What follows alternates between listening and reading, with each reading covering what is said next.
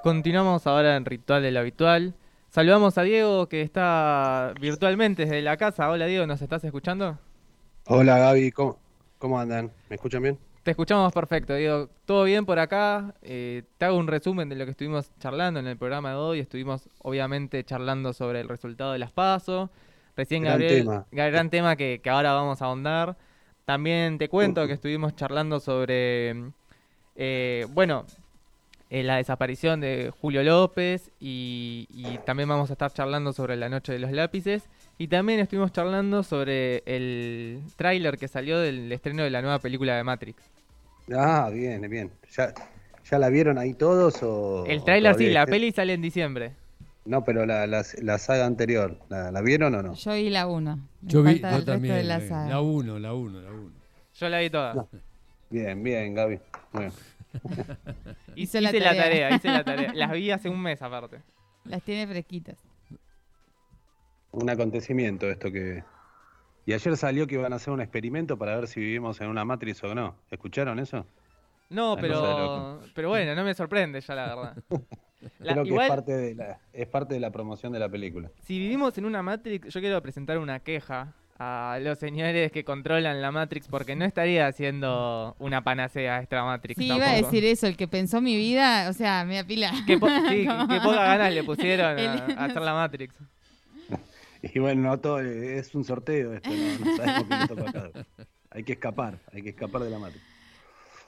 Bueno, Bueno. Diego, me parece que tenemos un tema para hablar que es el resultado de las elecciones del domingo. Eh, estuvimos charlando un poco sobre lo que dejó, bueno, haciendo algunos análisis, leyendo algunos balances. Quería consultar, quería saber vos en principio qué tenés para, para comentarnos sobre los resultados.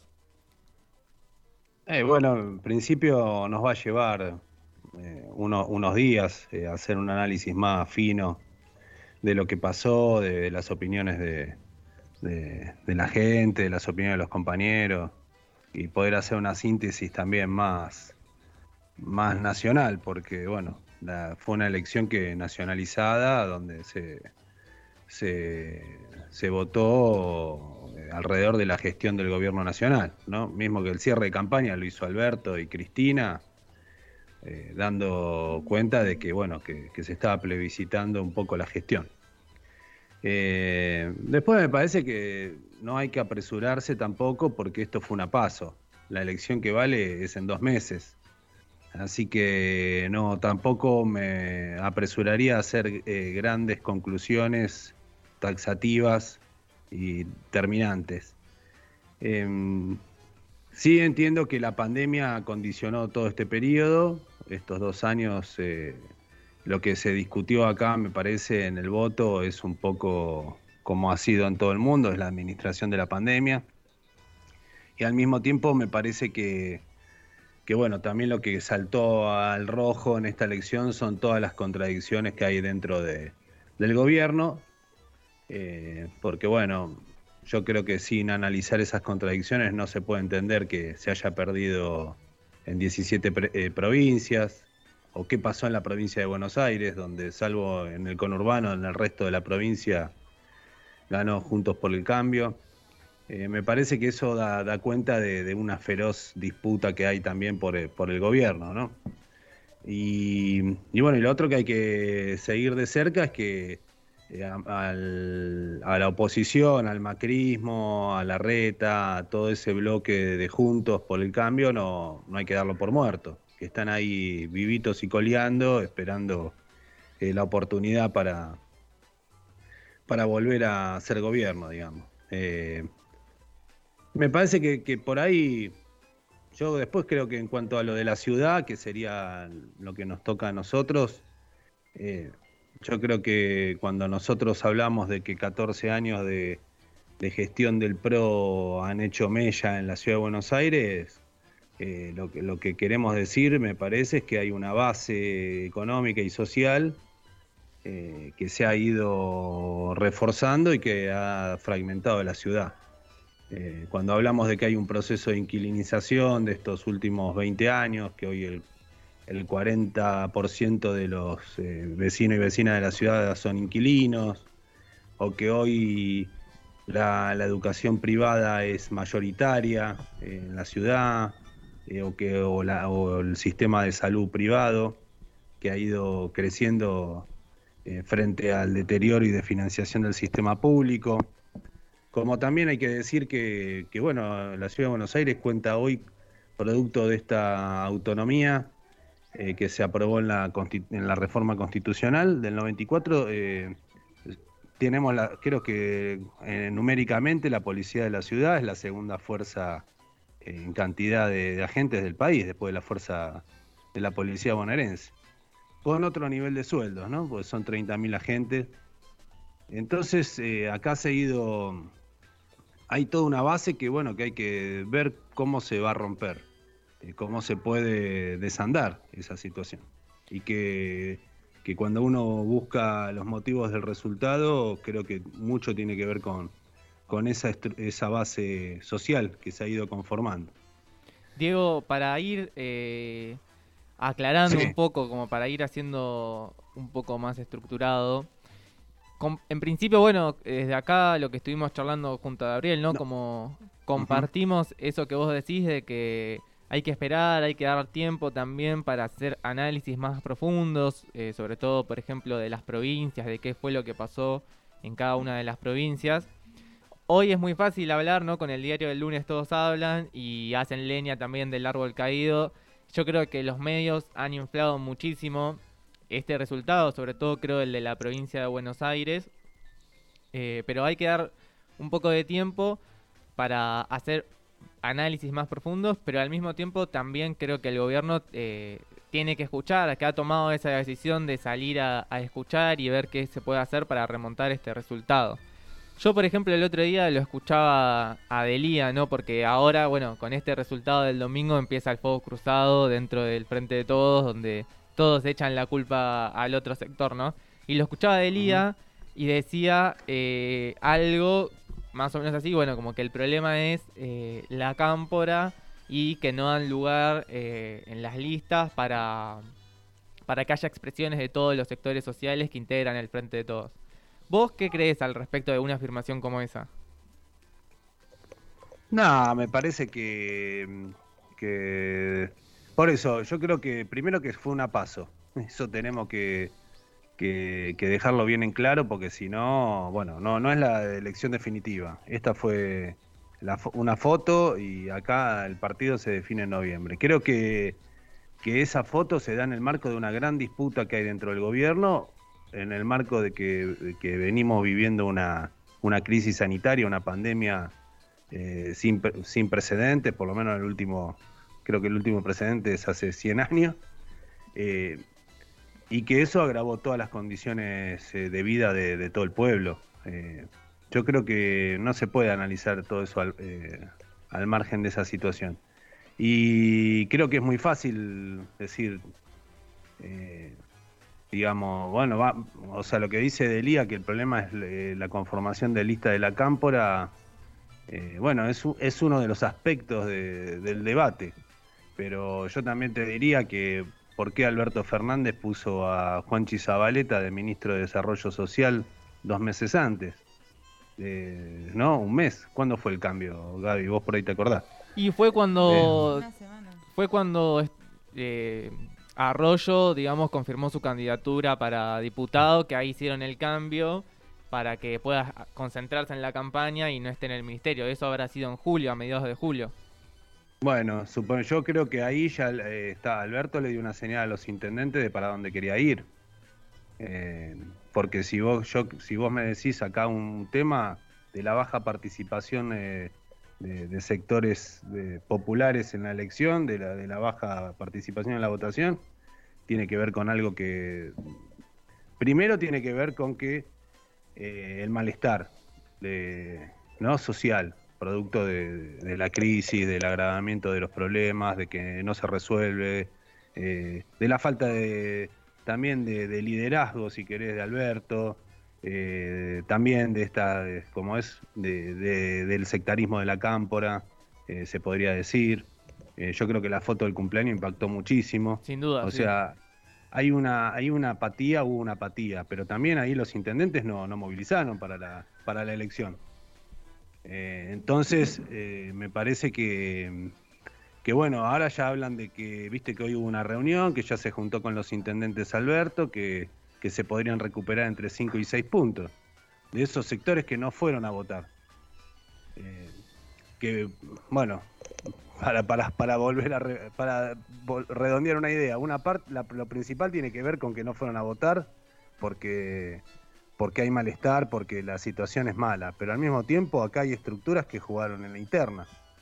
Entonces uno puede decir, no, el problema es el sectarismo de las listas, sí, estoy de acuerdo. Otro tema es, eh, es esta puja entre los intendentes en el, conurbano, que, es con las organizaciones y es con la cámpora, ese es otro aspecto. Eh, la- la- las organizaciones no, no hemos tenido un rol eh, expectante en el armado de las listas y, y si hubo un sector que jugó en la pandemia fueron los movimientos, ¿no? Sí, sí, sin duda. Pero la señal de Alberto fue poner a Juanchi Zabaleta un mes antes. Entonces me, me parece que... Y, y la otra señal eh, tiene que ver con el resultado de las provincias. Yo eso también a mí no sé...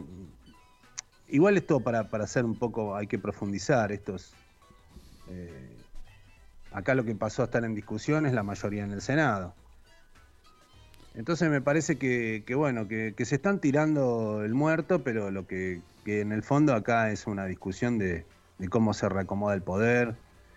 Y, lo que hay, y lo que sí eh, es el debate en el cual me parece que nos tenemos que meter nosotros, es que la presión que viene es para decirle a Alberto que no se radic- radicalice.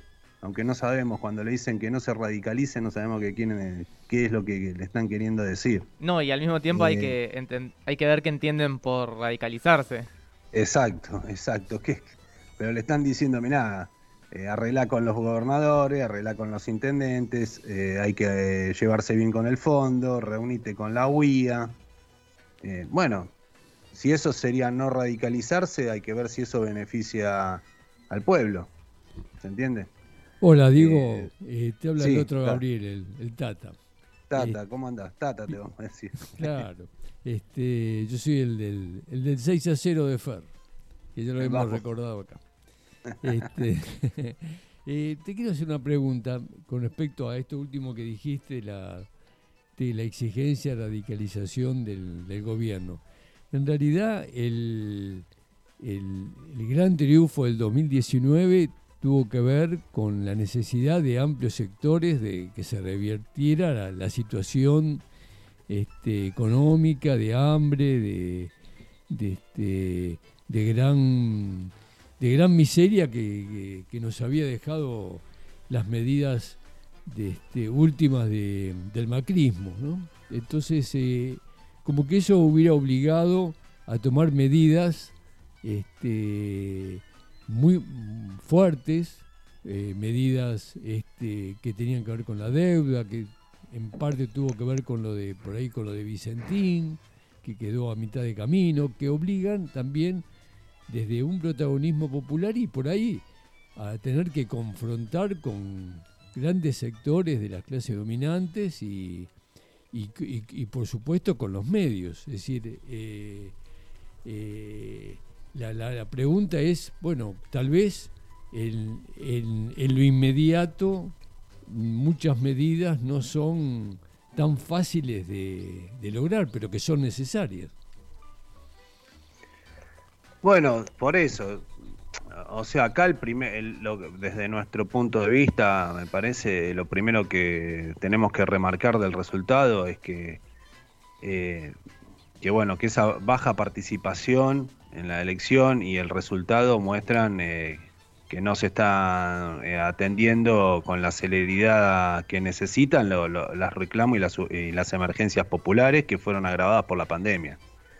Más allá de que podamos decir, che, hubo cosas que estuvieron bien, eh, cosas que faltaron, cosas que se hicieron mal, bueno, acá la emergencia y la- el agravamiento de la crisis se requiere eh, medidas más de fondo. Eh, y ahí cuando hablamos de medidas de más de fondo, estamos hablando, bueno, qué sectores se van a afectar eh, para poder atender esas emergencias, como fue la ley del aporte extraordinario a las grandes fortunas. si es por ese camino o es por otro, si es, eh, viste, atendiendo los pagos de la deuda o, o es por otro, bueno. Diego, disculpa que te interrumpa, ahora te dejo terminar tu idea. Sí, sí. Me gustaría igual eh, que hagamos un corte y que en un segundo bloque podamos explayarnos un poco, bueno, sobre justamente cuáles son estas medidas que tendría que tomar el gobierno o que nosotros consideramos que tendría que tomar el gobierno para remontar esta situación de acá a noviembre. Dale, dale. Bueno, vamos a escuchar entonces algo no ha terminado de mi amigo Invencible y enseguida continuamos eh, acá charlando con Diego y con la mesa de ritual.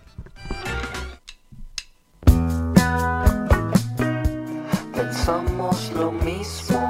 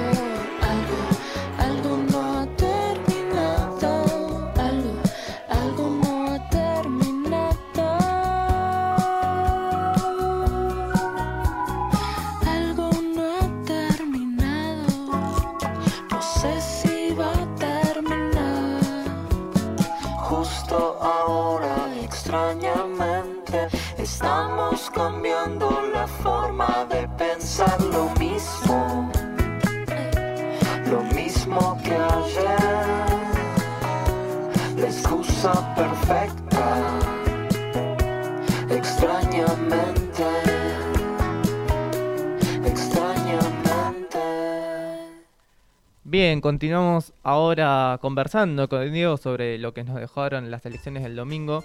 Antes de, pasar un poco a ver, eh, acá comentábamos con Gabriel fuera de- del aire, bueno, de cuáles son las medidas que puede tomar el gobierno y qué es lo que tiene que escuchar a la gente. A mí, antes de hablar de eso, me gustaría también mencionar algo que, que ha sido presentado ¿no? como el gran batacazo de estas elecciones y que fue el crecimiento de corrientes de derecha liberal, como la de Milei, como la del Esper, como la de López Murphy. Y yo anticipo mi opinión, ¿no? Yo creo que, que es cierto que, bueno, que esas corrientes han tenido un crecimiento muy ligado justamente a una especie de voto bronca de algunos sectores desencantados con la gestión del gobierno, pero que eso está muy inflado por los medios, sobre todo, eh, que me parece que, por ejemplo, lo de Milei responde más a la ciudad de Buenos Aires, pero que lo utilizan justamente, bueno, para querer llevarnos hacia ese lado, ¿no? Bueno, como eh, la típica frase que dice, bueno, la, la, la masa se derechizó, ¿no? Nos quieren eh, convencer de eso, de una idea para empujar para un lado. Eh, yo, ¿sabes qué? Bueno, a ver, eh, esto es- tiene diferentes temas lo de mi ley, pero eh, me parece, Gaby, que hoy no se instaló el debate de si la masa se derechizó o no. Me parece que no, no está pasando por ahí la discusión. Al contrario, eh, eh, por lo menos veo que la presión que está, que está recibiendo el gobierno es que no se izquierdice. Eso es lo que le están diciendo y que perdió porque se izquierdizó o se radicalizó porque se kirchnerizó demasiado. Eh, y desde el kirchnerismo más duro, por decirlo de alguna manera, de la cámpora, tampoco están dando ese debate. Eh, después yo creo que en la ciudad, si, vos contás lo que sacó Carrió, en su momento, en su gran apogeo, es más o menos lo mismo que sacó eh, ahora con Milei. Eh, si sumás Milei, más Juntos por el Cambio. Lo que sí se han ido definiendo más claramente esas corrientes que, que son que están ahí.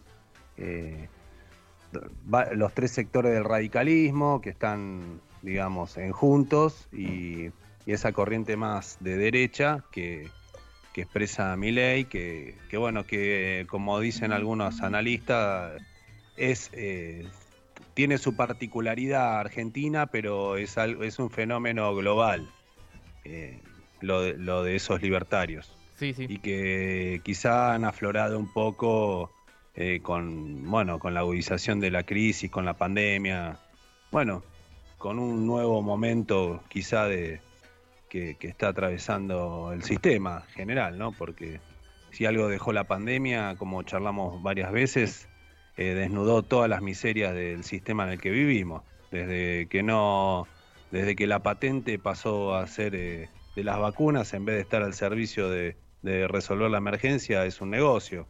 Eh, bueno, hay situaciones que para millones han que, con la pandemia han quedado totalmente a la vista. Eh, de, las miserias que, eh, que vivimos y las injusticias, ¿no? Que con un tema como es la vida o la muerte, ¿no? Que, que es lo que puso sobre la mesa el COVID. Eh, lo de López Murphy yo creo que expresa un voto radical, más de derechas, que está dentro de Juntos. Eh, lo de después ahí hubo el, el sector ese de Rubinstein, no sé con qué cara se presenta ese grupo después de haber aceptado que rebajaran el Ministerio de Salud durante el mandato de, de Macri, pero bueno, están ahí, es un sector del radicalismo de la ciudad. Y después el, el- el grueso del radicalismo sigue ahí en su alianza con la reta. Eh, yo creo que, por ejemplo, el otro día lo escuché a Milei, que cuando le preguntaron, no sé si lo, escucharon, estaba con la nata, y le preguntan, eh, ¿te podrías unir en el bloque de, Juntos por el Cambio en el Congreso? ¿Te vas a unir? Y Milei dijo, yo con el radicalismo no hoy ni a la esquina, dice, esos son la socialdemocracia, son... ¿no?". O sea, ahí hay, ese es el punto que, que tenemos que ver cómo tendemos puente a esas corrientes eh, que, que, bueno, están, a la- están integradas ahí al arretismo, al macrismo, que tenemos que ver que, que, que, bueno, están a- eh, se expresan ahí, pero están abonando a, a, e- a ese, a esa expresión política y tendríamos que poder recuperar en la ciudad, eh, que no tienen tradiciones democráticas y solidarias. eh. quizá ahí su antikirchnerismo lo, Les pudo más. su anti su antiperonismo El gorilismo les puede más. Sí, yo creo que uno de, los de los de- del, del voto que, que también se, se va para para Juntos por el Cambio, que suponete que haya vuelto algo de votos de, del Frente de Todos para la Juntos por el Cambio o que se haya ido para otro lado, tiene que ver con que el miedo a que Cristina lo maneje Alberto. Eh, bueno, ahí, ahí, ahí, ahí hay un Ahí tema hay que... mucha tela para cortar. Sí, ahí, ahí hay un tema que, que- que lo que había ampliado Alberto, bueno, eh, ese miedo hay una parte que lo, lo hace jugar así. El reto, También, el- el también reto- escuché perdón, muchas opiniones, perdón, ahí te dejo. Sí, escuché sí. muchas opiniones de gente que había votado al frente de todo en la provincia y que votó a Manes en La Paso. No sé por qué no me sorprende. Tata. Y, No, no, no, yo solamente era en el momento que hablabas de, de que hay gente que desconfía de, de cómo Cristina le, le maneja Alberto. Bueno, el reto público que le hizo que no tome del pico en el acto, bueno, sí, fue bastante representativo, ¿no? De, este, de algo que, que- no, que no que no lo deja bien parado Alberto. lo que pasa que la foto del cumpleaños es medio irremontable. Sí. uno, uno obviamente no, en todo este contexto dice, no, no renuncie, por favor que no renuncie, pero, pero no sé si no era para renunciar. Éticamente, que se aparezca esa, es como que estamos en medio de una guerra, una crisis eh, sanitaria mundial y el general estaba eh, en un cumpleaños. Bueno, eh, como- nunca mejor puesto el, Nunca mejor dicho. nunca mejor dicho, está en un cumple. co- No, me parece que es una falta de respeto para... Ahí perdió autoridad solo. Se- Y eso es parte, me parece que eso influyó mucho en el voto. Eh, pero bueno, yo creo que no seamos deter- determinantes. Fue la paso. eh, expresó todas las contradicciones que están dando vuelta y expresó el male- y expresó también la, digamos, eh, la necesidad popular de que, se tomen medidas más de fondo. Diego, Eh, y, y volviendo al tema de esas necesidades que, que vos decís que se expresaron en estos resultados, ¿cuál crees que serían las principales que el gobierno tendría que escuchar y qué medidas podría tomar, digamos, para tratar de, bueno, de ir para otro lado y, y remontar esta situación de cara a noviembre? Yo creo que para, para ir a una síntesis, si no se ataca la extranjerización de la economía, es muy difícil controlar el peso. Acá hay un, un tema que desde el eh, desde las privatizaciones eh, en la época de Menem, eh, la renegociación de la deuda y, también la descentralización o provincialización de los recursos, se ha extranjerizado la economía a tal punto que que si no se recuperan algunas palancas clave, es muy difícil controlar el valor de la moneda. Yo creo que pasa por ahí. No se, por ejemplo, no se nacionaliza el ahorro. La plata que tienen lo, que tenemos los argentinos en los bancos públicos y privados. Bueno, los públicos es ahorro nacional, pero en los privados también es ahorro nacional. Esos bancos privados no pueden manejar esa plata de los argentinos como, se, como quieren. Eh, bueno, acá hay, temas en eso, eh, temas del tema eh, de, cómo se manejan las exportaciones del campo, de cómo, cómo se canaliza la renta, a quién se exporta, en qué condiciones.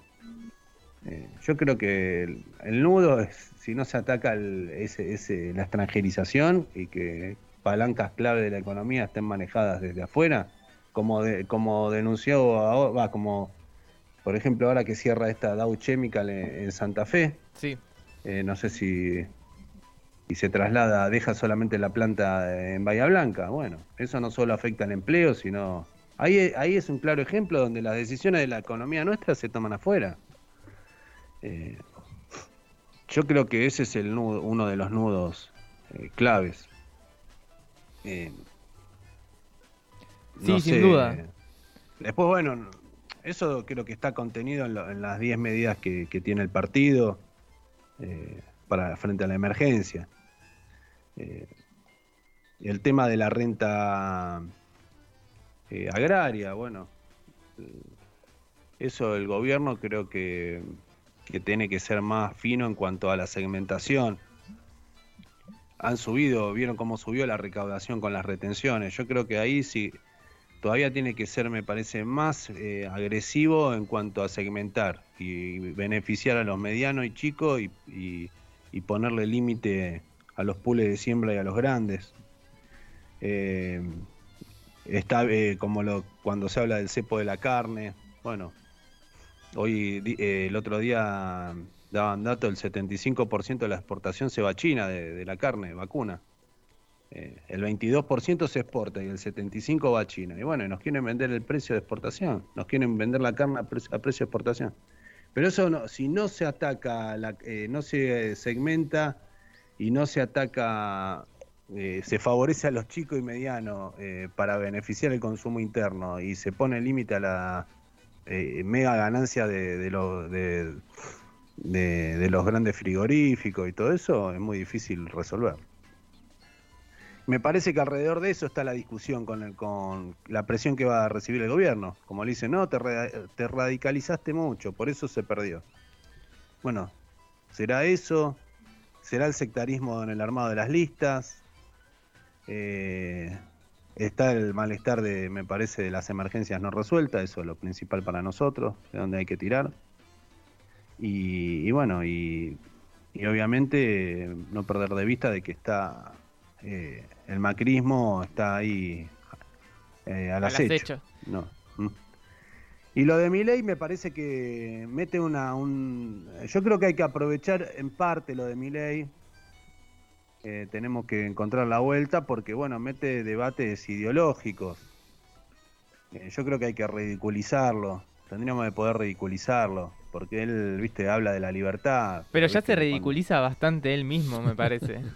Sí. Pero evidentemente Pero lo Eh, votan. Pero lo votan, ese es el problema, sí. evidentemente eh, llega, expresa algo que no, bueno, que hay que de- desarmar, ¿no? Por ejemplo, bueno, la, la- la que va de número 2 de diputado, que con estos resultados va a entrar, es, eh, es defensora, creo que, de varios genocidas, ¿no? Eh, niega la dictadura militar y bueno, hay que desmenuzar muchas cosas, pero sobre todo me parece que él habla de libertad, pero cuando eh, le preguntás qué es la libertad y lo primero que dice es el derecho a la propiedad privada. Sí, la, la falsa forma de esconder el derecho a la propiedad privada. Hoy leía bueno. que leía que con estos resultados entrarían cuatro del partido de Milei a, a- a diputados. No, cuatro no, dos, dos. Dos, Cuatro legisladores, pueden legisladores puede ser eh, puede ser, ¿no? tres o cuatro, sí. Puede haber sido Diputados está eh, bordeando eh, dos. Creo que 7% para diputados, un diputado, y, y entre tres y medio y cuatro para un legislador. Claro. Diego, el último tema que quiero mencionar, ahora no sé si después Delphi o Tata quieren eh, comentar algo más, pero bueno, hoy el gobierno iba a presentar el presupuesto del año que viene en el Congreso. Finalmente, no sé si lo habrá hecho o no, pero me parece que va a ser uno de los debates que de cara a este resultado también va a estar dando vuelta estos meses. ¿Qué va a pasar con el presupuesto del año que viene y para qué se va a usar la plata, que como vos bien decías, eh, no es que no hay, sí hay plata, el tema es justamente para qué se utiliza. Mm. ¿Y qué, cuál es la pregunta, Gaby? No, No, no, era simplemente un comentario, no sé si Tata o Delphi te quieren preguntar algo más.